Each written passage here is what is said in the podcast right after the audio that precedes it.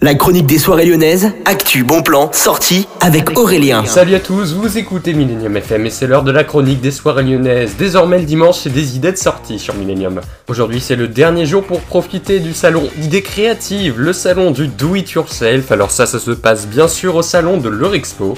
Alors ce festival, il a lieu parfois à différents endroits en France, notamment à Clermont-Ferrand, mais là en ce moment il est donc à Chassieux, à l'Eurexpo. Plus d'infos directement sur le site de l'Eurexpo. Ça ouvre de 10h à 18h, c'est gratuit pour les moins de 13 ans, et sinon l'entrée coûte à partir de 9 euros, c'est vraiment fun si vous voulez fabriquer des choses vous-même, par exemple des petits carnets, ou même tricoter vous-même, vous pouvez l'apprendre là-bas directement avec tous les exposants qui sont disponibles là-bas.